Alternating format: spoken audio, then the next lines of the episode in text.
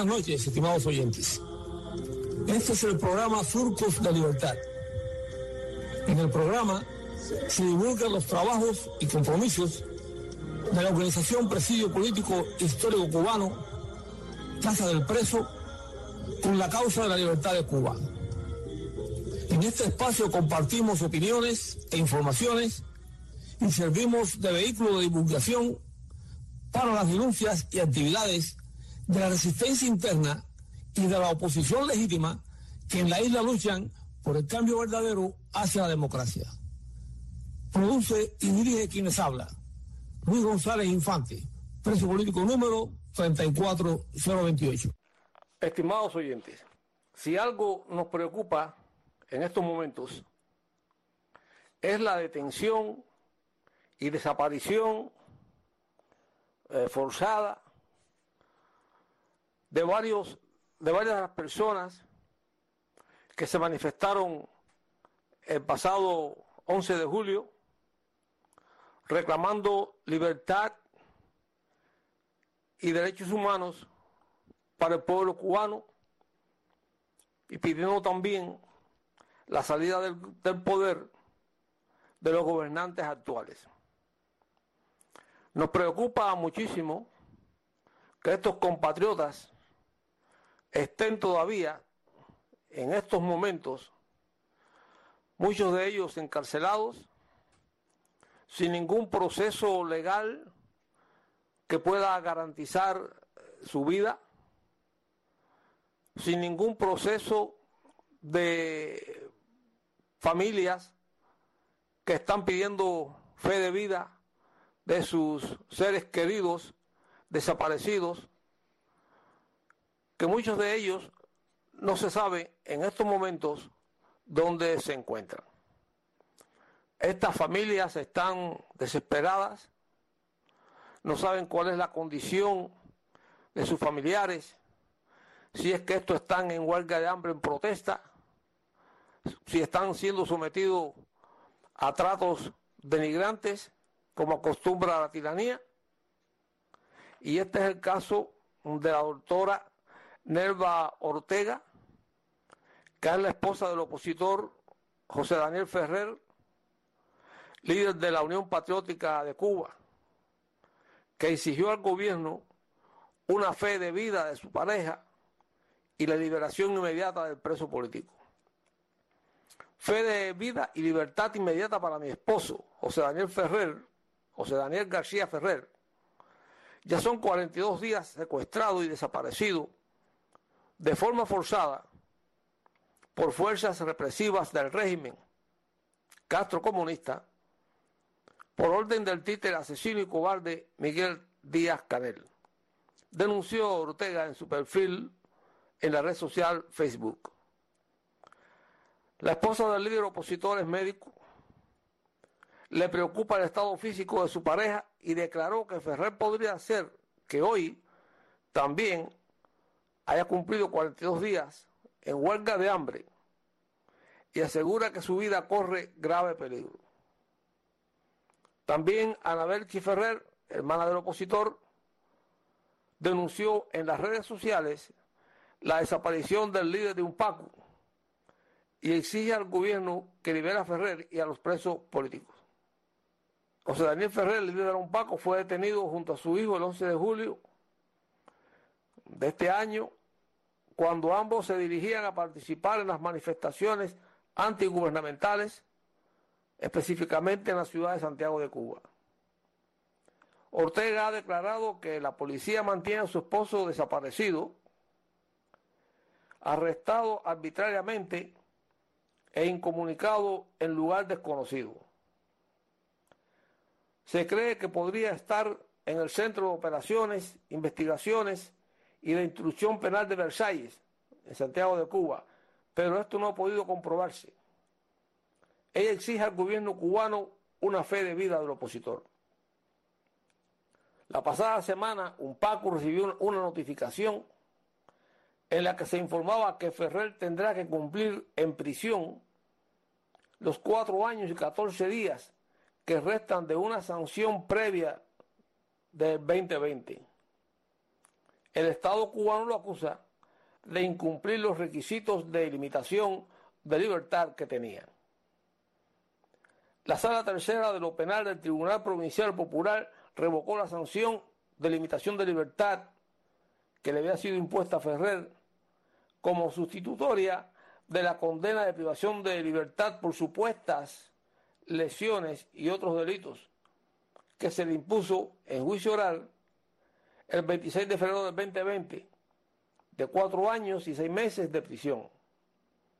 Ferrer es uno de los 187 casos de desaparición forzada presentados por Prisoner Defender, la Oficina de Asuntos del Hemisferio Occidental de Estados Unidos, también condenó la decisión del régimen cubano de enviar a la prisión al opositor y pidió que se respeten sus derechos humanos. Y en esta misma situación de desaparición forzada, de detenciones arbitrarias, se encuentran numerosos opositores como Félix Navarro, Luis Alcántara, Michael Osorbo y muchos otros que están detenidos en alguna prisión y en otros que están desaparecidos. Un gráfico proporcionado por Cubalex da a conocer que hubo o hay todavía 840 personas detenidas y desaparecidas. Y da las siguientes cifras. 278 escarceladas. Es decir, que de los 840 que fueron detenidas, 278 están escarceladas. 10 se encuentran en desaparición forzada.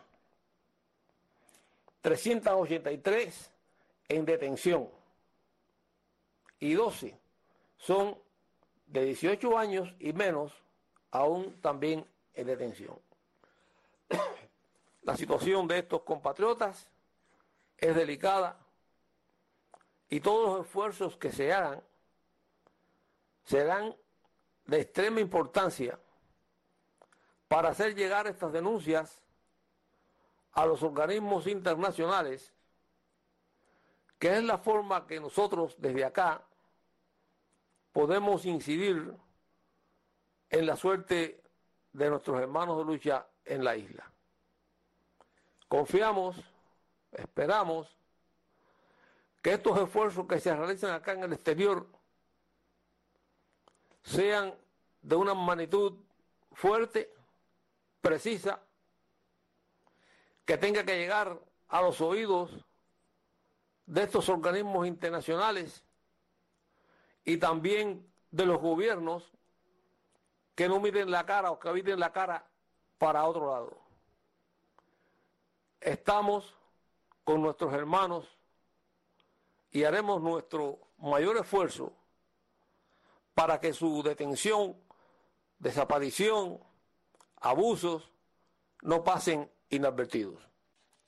Y el decreto 35 recientemente editado por la tiranía, la tiranía castrista, que es una manera más de reprimir la información en Cuba, tiene sus derivaciones en la máxima figura del momento en, Cuba, en este momento, el presidente Miguel Díaz Canel.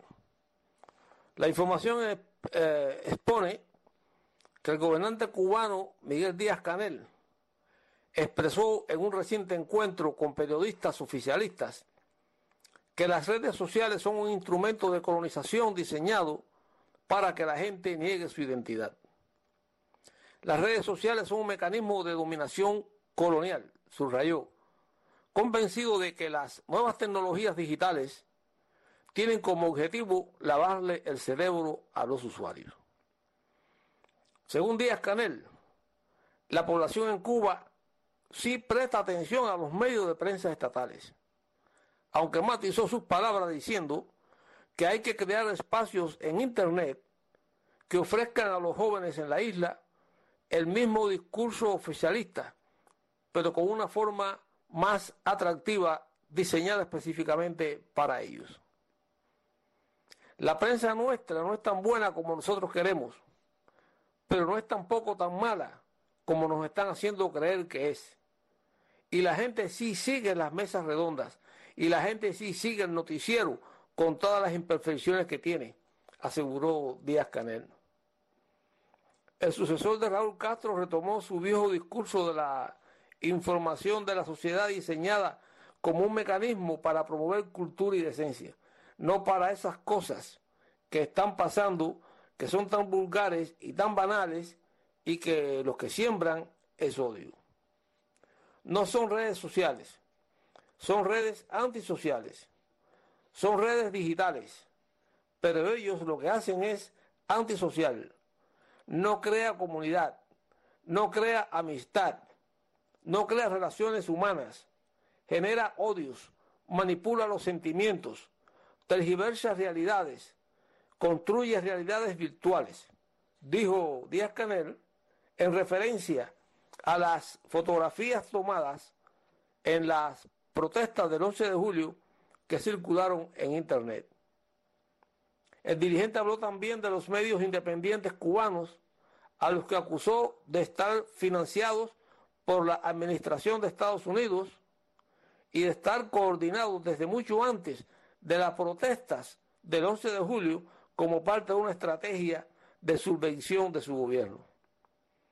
Díaz Canel definió las redes sociales como un nuevo escenario que no se puede obviar, donde el enemigo está presente las 24 horas, los 7 días de las semanas, y, y anunció nuevos mecanismos para contrarrestar la información que se vierte en Internet.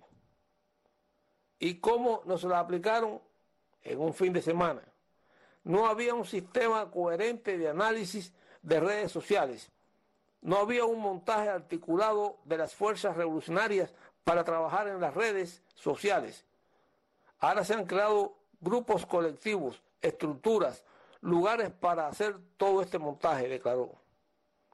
Durante el encuentro, Díaz Canel afirmó que no se, no se arrepentía de haber dado la orden de salir a las calles a reprimir a los manifestantes pacíficos y que esa orden fue correcta.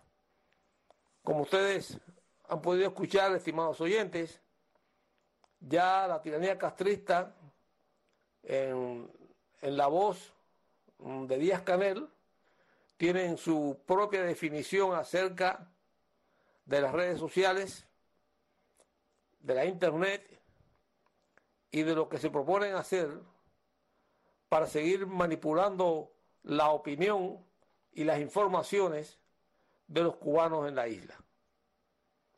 Pero una vez más, volvemos nosotros a decir que ya lo que sucedió el 11 de julio está allí, está eh, clavado en el pensamiento y en el alma de los cubanos.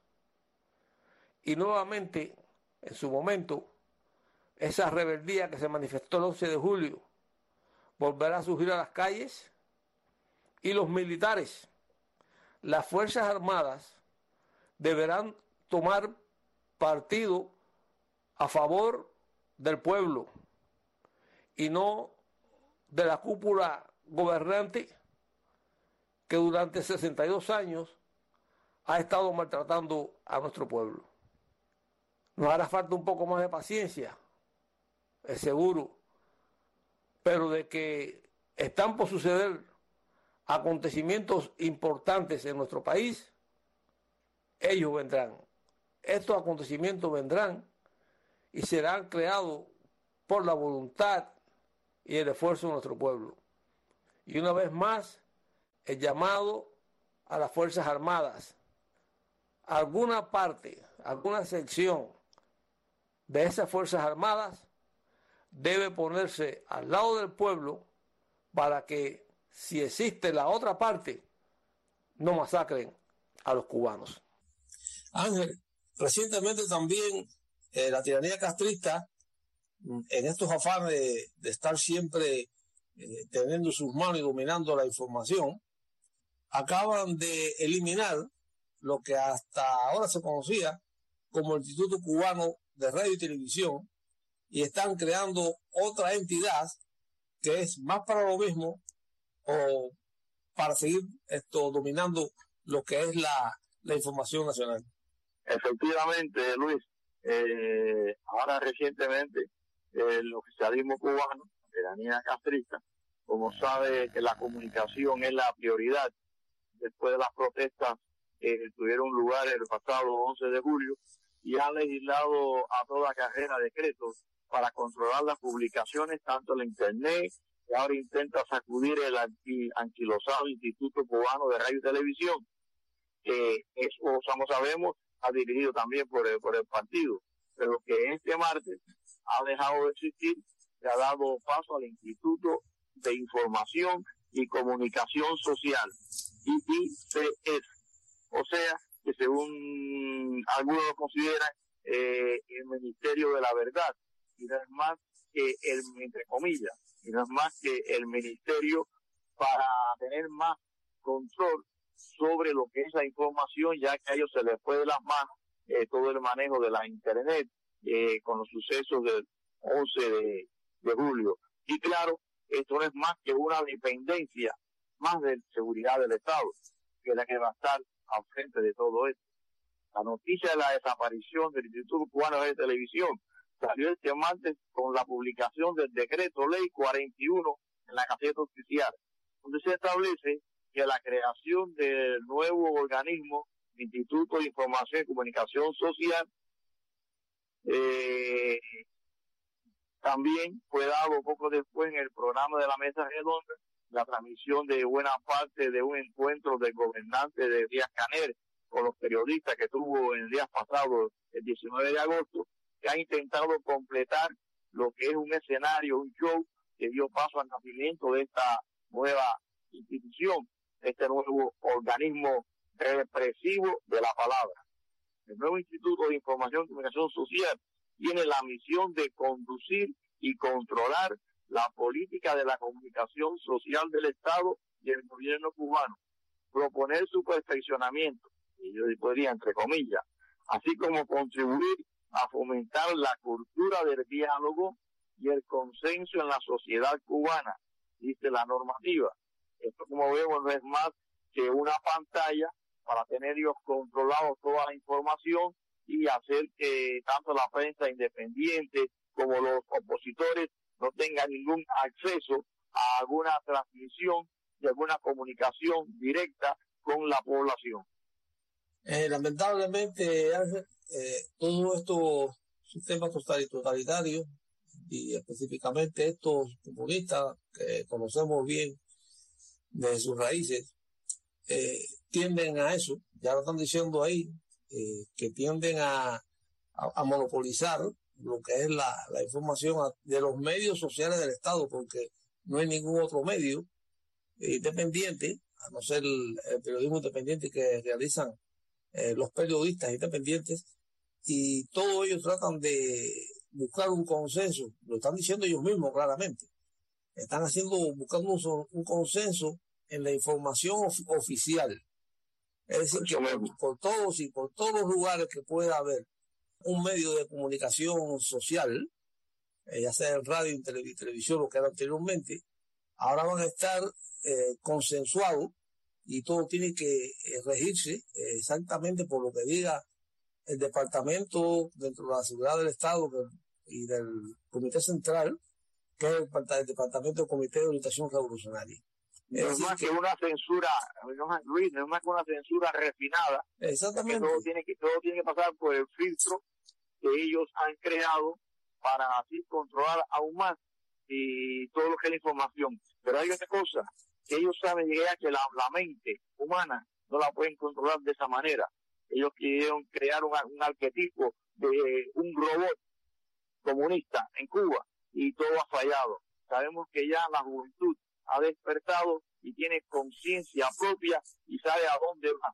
Sabe que la libertad y los derechos es la base primordial para poder eh, regirse y que la libre expresión es la fuerza que ellos tienen para la comunicación de, e, e, e, entre todos. Que por mucho que traten de censurar, ya eso es, a ellos se va a ir de las manos, aunque traten de hacer todos estos institutos y todas estas cuestiones, que no es más que un formalismo, que es más de lo mismo, más de lo mismo. Más, no más de lo mismo, sino peor de lo mismo. Sí, sí, Porque ahora va a ser peor. Sí, ahora, ahora con, esta, con esta experiencia que tuvieron ellos eh, este 7, 11 de julio, indiscutiblemente que ellos van a apretar bien ya con el decreto 35, con la desaparición de este instituto. Además, Ángel, mira, fíjate si ya la política no está atrasada. Hay también un despacho de prensa que dice que el presidente de la Unión de Periodistas de Cuba, Ricardo Ronquillo, dijo durante un encuentro reciente del gobernante Miguel Díaz Canel con comunicadores del país que los medios de prensa oficialistas en la isla debían colonizar, sí mismo, las redes sociales. Ronquillo se refirió a la importancia de un nuevo modelo de gestión editorial en los medios estatales, que tiene que combinar el fortalecimiento de las plataformas analógicas con la colonización de las redes sociales. Y dice este personaje, Ricardo Ronquillo, presidente de la, de UPEC, colonización es una palabra fea, pero hay que tener ese discurso homogéneo que nosotros teníamos, agregó. Según Ronquillo, hay formas ahora de comunicarse en las redes que no pueden ser las mismas de las plataformas tradicionales como el periódico Gramo o Juventud Rebelde, explicando que la prensa oficialista debía presentar una sinfonía de discurso. Oye, eso, Ángel, una sinfonía de discurso, todo tiene que ser igualito. Presidente, usted reconoció, dice este personaje, usted reconoció que se iban a pedir disculpas allí donde, no, esto lo dice eh, una uno de la una de las periodistas que, del panel. No no exactamente. Esto es un reclamo que le hacen después a, a Díaz Canel. Eh, que le dice, presidente, usted reconoció que se iban a pedir disculpas allí donde se hubiera cometido un exceso, donde existiera un error o una persona afectada en los sucesos del 11 de julio.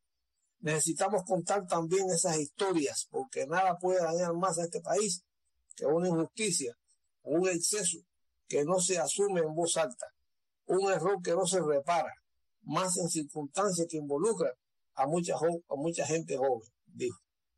Así que dice, y también diciendo, señor, que no había un sistema coherente.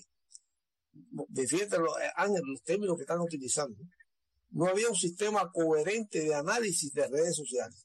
No había un montaje articulado de las fuerzas revolucionarias para trabajar en las redes sociales. Ahora se han creado grupos colectivos, estructuras, lugares para hacer todo este montaje. Ahí se ve, ahí se ve, Luis, que hay, hay, hay una grieta en lo que es la informática, pero que estaba, que estaba frente a la informática, que es el, el que está, mantiene el control de todo esto, es Ramiro Valdés. Y sabemos quién es Ramiro Valdés.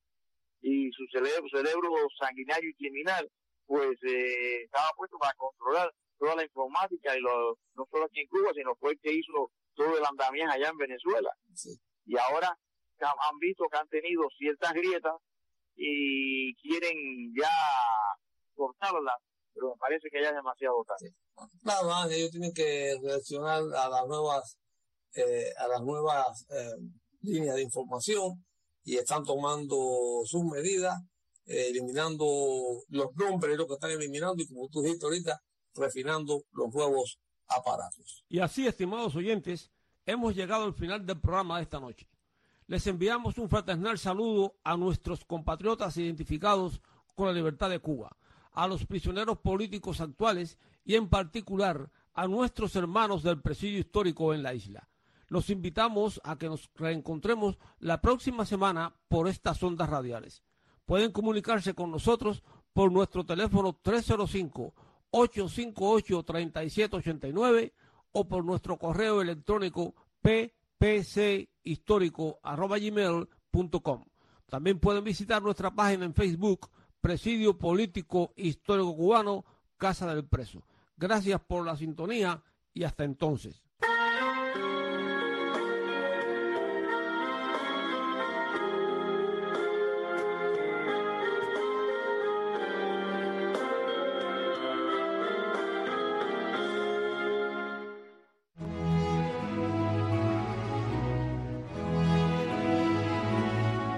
Esta es una pausa para la meditación.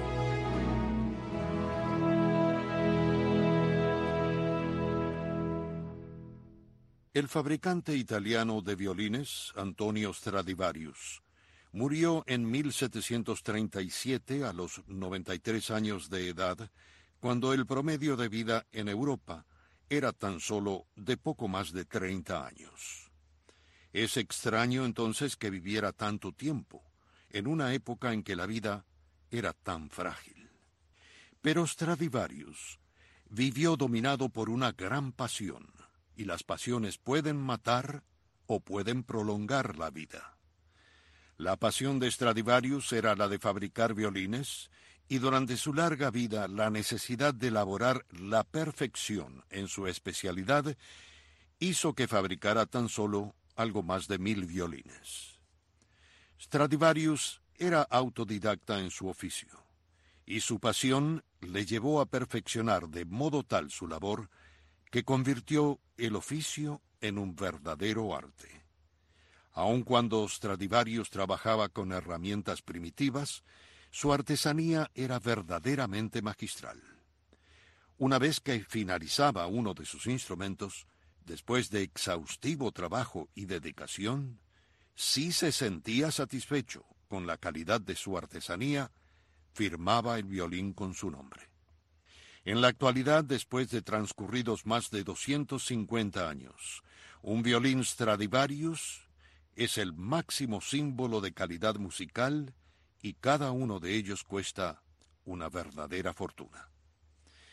A pesar de que pocos de nosotros disponemos de un oficio o de una actividad profesional que pudiera ser comparable con la artesanía de Stradivarius, todos podemos vernos involucrados en algún tipo de actos creativos. Sin siquiera saberlo, todos imprimimos nuestra firma o influenciamos a la gente con la que tratamos en los proyectos en que trabajamos y en los lugares que visitamos especialmente los padres, dejamos nuestra marca indeleble, nuestra profunda influencia en los hijos. Los padres somos creadores que proveemos protección, guía y amor, y de nosotros depende fundamentalmente la calidad de las generaciones futuras. Los maestros son constructores que alientan el desarrollo de sueños y aspiraciones, y los verdaderos amigos motivan y proveen apoyo y consuelo. Todas estas marcas, las influencias que unos imprimimos sobre otros, sobreviven por generaciones en el corazón y la mente de los recipientes, de los influenciados, y las acciones con las que ellos a su vez habrán de afectar a la sociedad, a los países y al mundo cuando sin importar cuál fuere nuestro oficio, nos esforzamos con pasión en lograr la excelencia profesional y personal, no solo mejoramos nuestra propia vida, sino que también tenemos la oportunidad de imprimir una influencia positiva permanente en quienes nos rodean.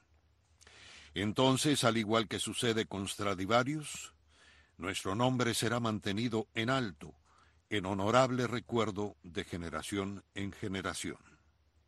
En los proverbios de la Biblia dice que un buen nombre es preferible a las riquezas, y el amor en lugar de la plata y el oro. Este es el tipo de influencia permanente que realmente importa, la marca que resiste la prueba y los efectos del tiempo.